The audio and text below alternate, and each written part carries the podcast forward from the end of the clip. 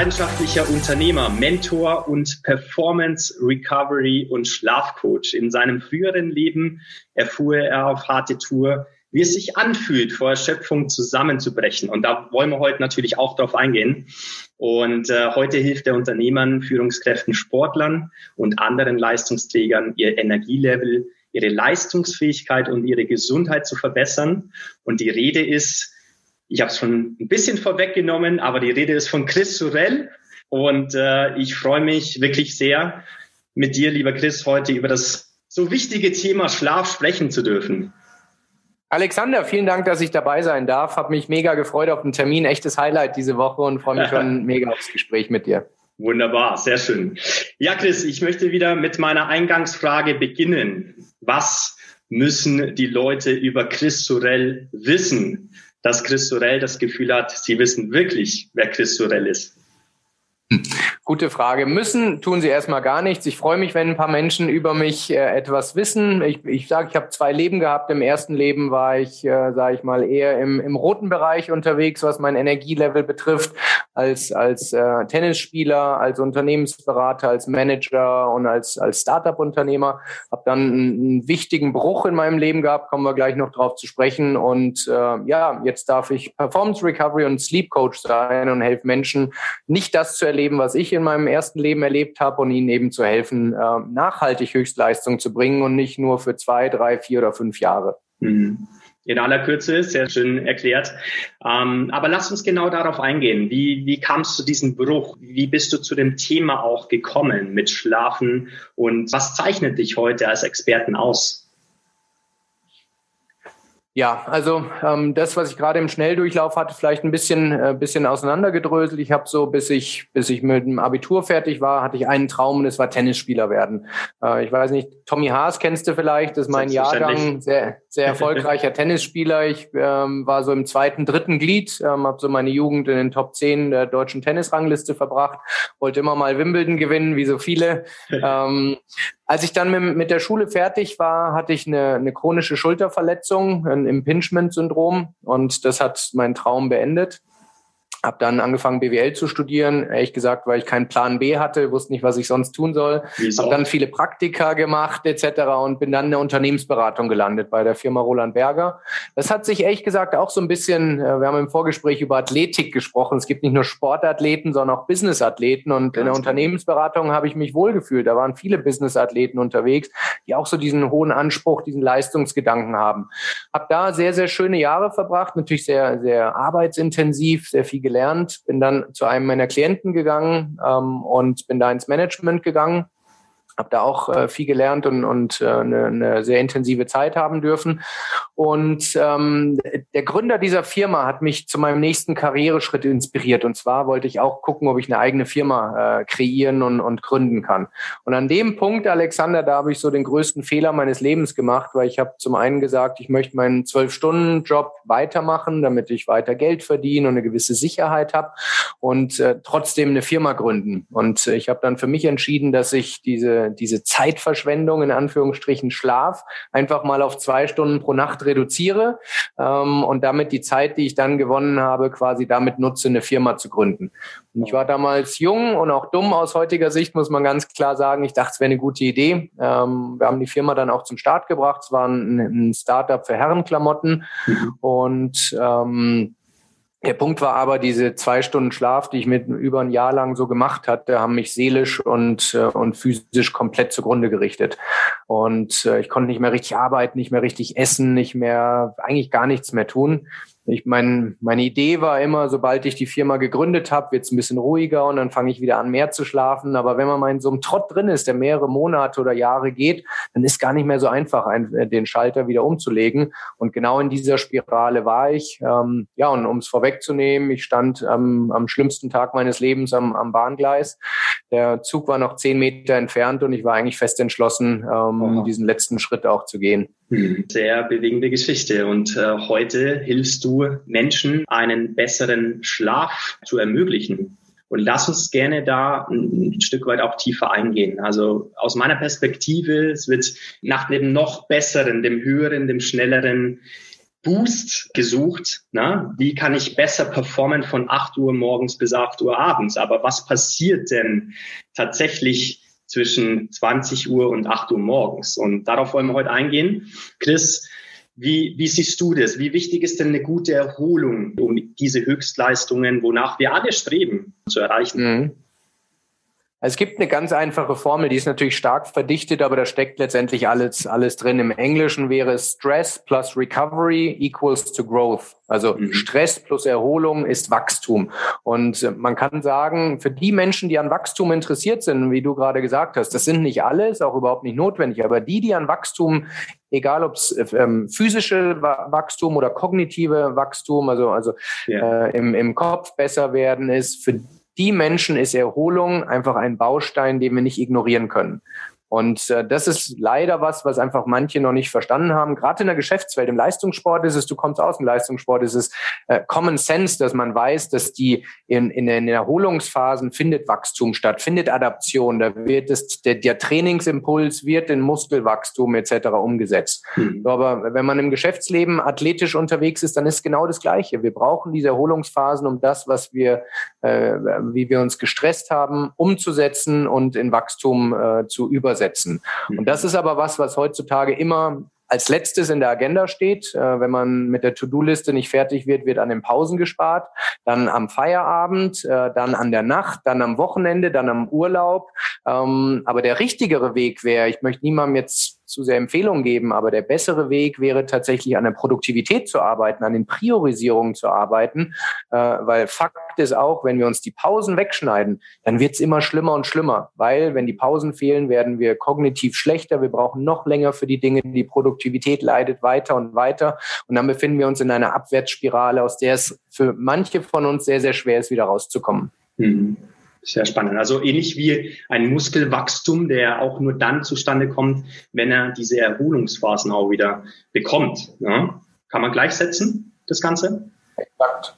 Absolut. Also der kognitive Muskel funktioniert an der Stelle genau wie der physische Muskel. Es gibt diesen, diesen Begriff der Hyperkompensation. Hm. Also äh, wir müssen einen Muskel erstmal stark stressen, das heißt so Mikrorisse kreieren durch ein zu hohes Gewicht, was wir ihm geben. Und dann hat der, der, der Körper, der, der Muskel eine geniale Antwort, die nennt sich Adaptive Stress Response. Das heißt, mhm. es werden entzündliche ähm, äh, Botenstoffe ausgeschüttet, Cortisol ausgeschüttet und äh, die Zielsetzung davon ist die folgende. Der Körper möchte, wenn er diese Situation das nächste Mal erlebt, vorbereitet sein, damit er nicht mehr überfordert ist. Und um das zu tun, wächst er. Und das Gleiche lässt sich, wie gesagt, auf die kognitiven äh, Funktionen ausweiten.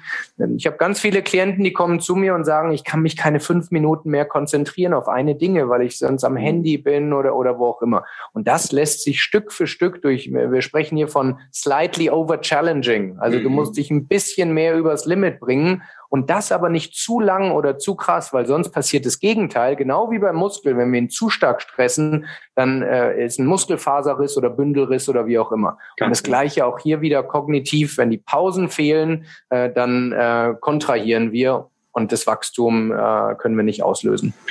In diesem Kontext hast du mal in einem der anderen Podcasts eine schöne Anekdote gebracht mit Roger Federer, was, wenn man zu ihm sagen würde, ja vor dem Finale Wimbledon oder ähnliches, wenn er jetzt da noch äh, ins Fitnessstudio gehen würde und sich dann am nächsten Morgen eben komplett äh, ausgelaugt fühlt, das wäre ja auch nicht der richtige Weg. Welche ersten Schritte kann man denn da machen, um einen erholsamen Schlaf auch zu bekommen, Chris? Also der allererste Schritt erlebe ich immer wieder, und wir sprechen gerade schon drüber, ist das richtige Mindset zu entwickeln. Ja. Wenn ich Klienten habe, die fest davon überzeugt sind, dass Schlaf Zeitverschwendung ist, dann bringt es nichts, Tipps, Strategien, Taktiken auszutauschen, weil, weil dieser Glaubenssatz noch nicht der richtige ist. Und äh, du hast gerade Leistungssport, Roger Federer, ein großes Idol im Thema Strategic High Performance, ähnlich ja. wie Tom Brady zum Beispiel aus dem Footballbereich, der auch sehr, sehr auf seinen Körper, auf seine Psyche achtet und in hohem Alter Alter verletzungsfrei und noch Top-Werte erzielt hat.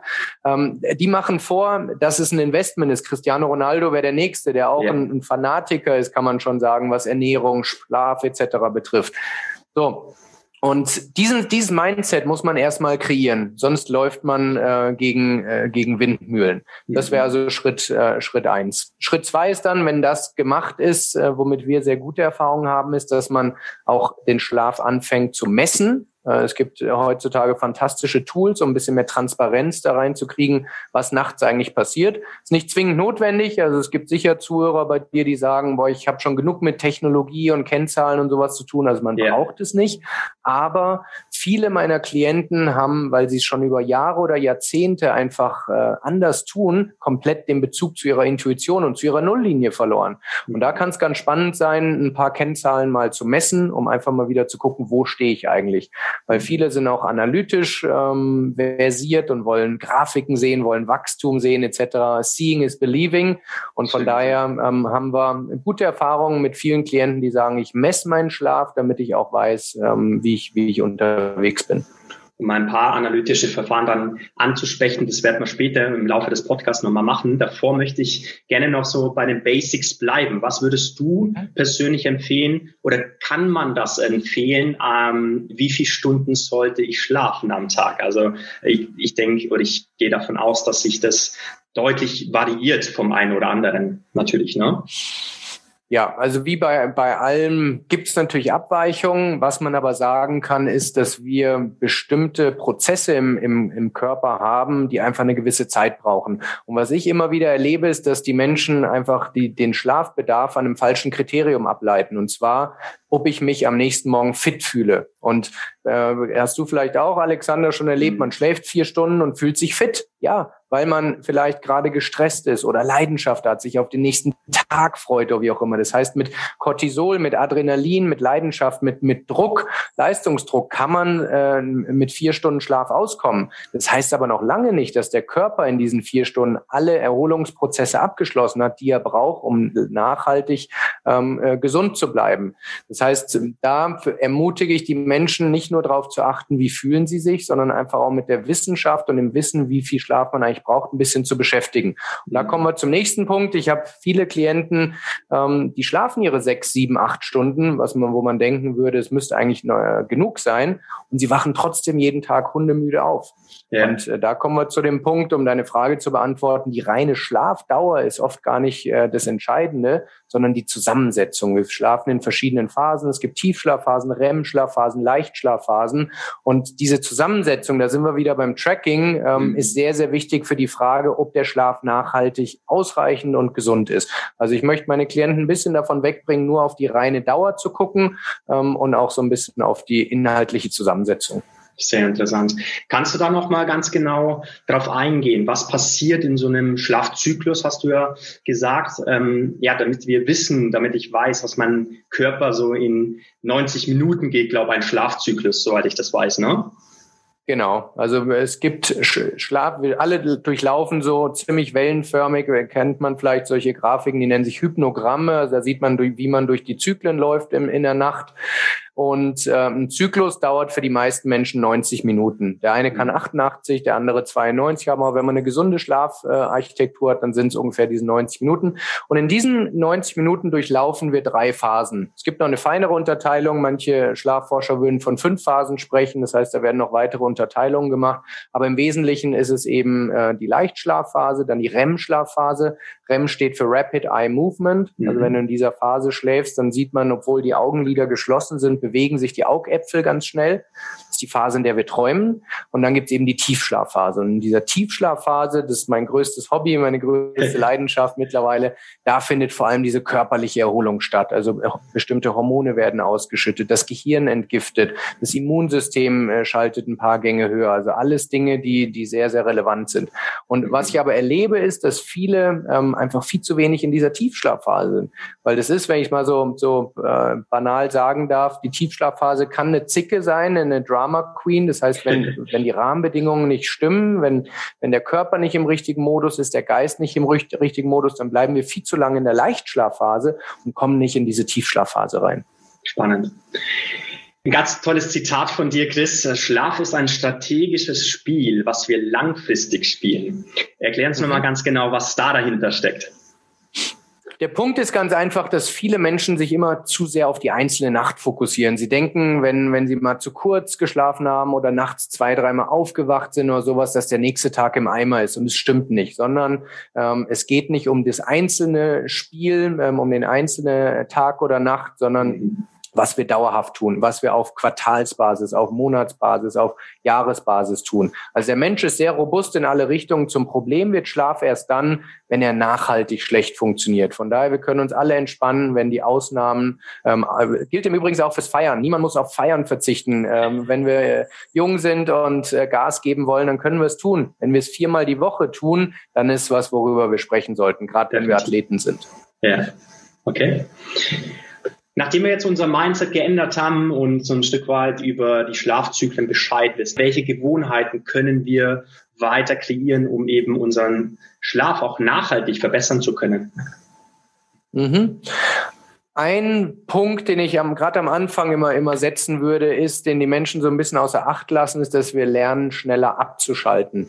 Weil für ganz viele liegt es, äh, liegt der Grund dafür, dass sie nachts nicht gut erholen können, dass sie abends nicht gut abschalten können. Mhm. Und das heißt nicht, dass sie nicht einschlafen, sondern dass einfach der Kopf, der Geist, der Körper ähm, nicht in den Ruhemodus findet. Es gibt, äh, äh, weißt du genauso gut wie ich vom Körper zwei Modi im, im autonomen Nervensystem, den, ja. den Sympathikus und den Parasympathikus, also Stressmodus, Erholungsmodus.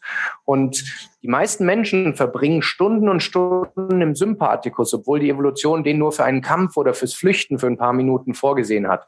Das heißt, was ich jedem empfehle, der, der tagsüber Höchstleistung bringen äh, möchte, und, und nachts gut abschalten möchte, ist, dass wir gucken, so Micro-Breaks in den Tag einzubauen, mal eine Minute, zwei Minuten, um wieder zwischendurch diesen Hebel umzuschalten. Das ist wie beim Handy der, der Flight Mode. Yeah. Ähm, bei manchen ist er einfach eingerostet, dass er die ganze Zeit im, im Stressmodus bleibt. Und dann ist natürlich schwer am Feierabend, am Wochenende, wenn wir in Urlaub gehen.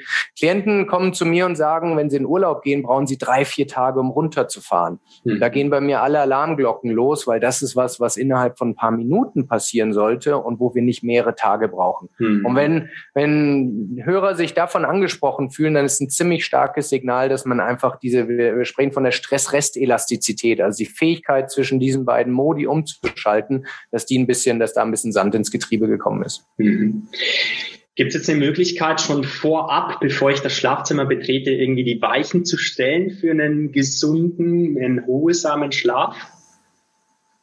Absolut. Es gibt vor allem die Möglichkeit, viele Roadblocks nicht zu tun sozusagen oder, oder yeah. zu vermeiden. Einer davon, ich sehe, äh, du bist auch ein sportlicher Kerl, ist äh, das Thema Sport. Also wir brauchen Sport, um, um viel Tiefschlaf zu haben. Also nur ein müder Geist reicht nicht aus. Wir brauchen auch einen müden Körper. Mhm. Ähm, aber das Timing muss stimmen. Wenn wir zu nah am ins Bett geht Zeitpunkt noch hart trainieren, mit hart meine ich also als, als Daumenregel, wenn wir den, den Puls äh, über 125 Beats per Minute boosten und das zu nah am Schlafen gehen tun, dann werden wir ein Thema mit Tiefschlaf kriegen. Weil mhm. die, die Resting Heart Rate, also der Ruhepuls ist noch hoch, was für viele ein paar Stunden dauert, um wieder runterzukommen. Und das haben viele nicht im Blick, äh, der Kohlendioxidanteil im Blut steigt äh, nach einer harten Einheit. Und da brauchen wir ein paar tausend Ausatmenvorgänge, bis der wieder in den, in den Normalbereich kommt. Weil mit einem zu hohen CO2-Anteil im Blut kommen wir eben auch nicht in den Tiefschlaf. Mhm.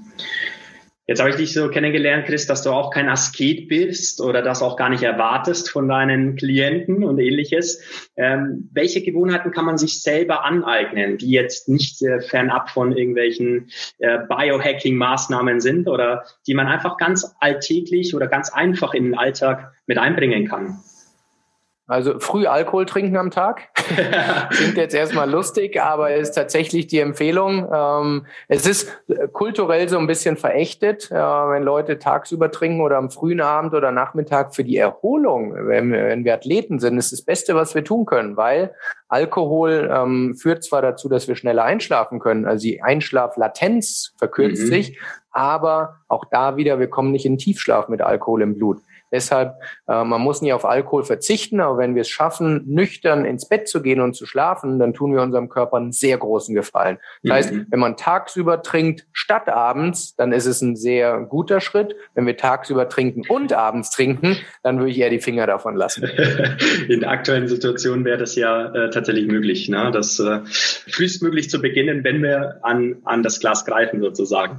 Mich würde persönlich noch mal interessieren, wie sieht denn deine ja, Schlafgewohnheit aus? Wie sehen deine morgendlichen, abendlichen Routinen aus? Nehmen wir uns da mal ein bisschen mit. Ja, ähm, gar nicht so, ja, was heißt nicht so spektakulär? Es ist über Zeit gewachsen. Ich kenne meinen Körper relativ gut mittlerweile. Bei mir ist zum Beispiel so, dass ich genau acht Stunden, 15 Minuten schlafe. Mhm. Wo kommt das her? Ähm, ich schlafe fünf Zyklen, a 90 Minuten. Da sind wir bei den siebeneinhalb Stunden. Gleichzeitig weiß ich vom Tracken, dass meine Schlafeffizienz ziemlich präzise zwischen 89 und 91 Prozent ist. Das heißt, ich verliere über diese siebeneinhalb Stunden 45 Minuten und die lege ich nochmal oben drauf, damit ich dann insgesamt trotzdem äh, auf die siebeneinhalb Stunden Netto-Schlafzeit komme. Also das, was, was sich mit viel Testen sozusagen so eingespielt hat, ist für mich der ideale, ideale Dauer. Ich wache am Ende von einer Leichtschlafphase auf. Das heißt, ich, ich komme auch aus einem richtigen Punkt, äh, werde ich wach. Das hat sich ziemlich gut eingespielt bei mir. Ein mhm. Punkt, den ich auch jedem mitgeben würde, ist, dass wir am Wochenende zur gleichen Zeit aufstehen wie unter der Woche. Okay. Klingt für viele jetzt vielleicht erstmal shocking, weil yes. wir glauben, dass wir uns durch Ausschlafen am Wochenende belohnen oder wie auch immer. Fakt ist aber, ist eine große Bestrafung für unser gesamtes System. Also yeah. unsere innere Körperuhr, der zirkadiane Rhythmus, der ist einfach auf Rhythmus geeicht. Und mhm. nur mal ein Beispiel zu geben, wir, wir kennen aus, aus, äh, aus Studien über Jahrzehnte wissen wir, dass am Montag nach der Zeitumstellung im Frühjahr, also wenn wir eine Stunde verlieren, in, und diese, dieses Experiment wird mit 1,6 Milliarden Menschen äh, zweimal im Jahr gemacht. Äh, global wissen wir, dass die Herzinfarkte um über 25 Prozent steigen, nur durch wow. die Umstellung dieser Stunde. Und es sind nicht nur die Herzinfarkte, es sind äh, Autounfälle und sogar Selbstmordraten. Nur wegen einer Stunde Verlust. Da sieht man, wie sensitiv tatsächlich unsere innere Körperuhr ist. Und nur weil wir das gewöhnt sind und jedes Wochenende vielleicht machen, heißt noch lange nicht, dass es unserem Körper nicht schadet. Von daher, wenn man wirklich daran interessiert ist, die, eine gute Erholung aus dem Schlaf zu kriegen, dann ist einer der wichtigsten Schritte, immer zum gleichen Zeitpunkt aufzustehen. Das heißt, du stehst auch immer zum gleichen Zeitpunkt auf, Chris?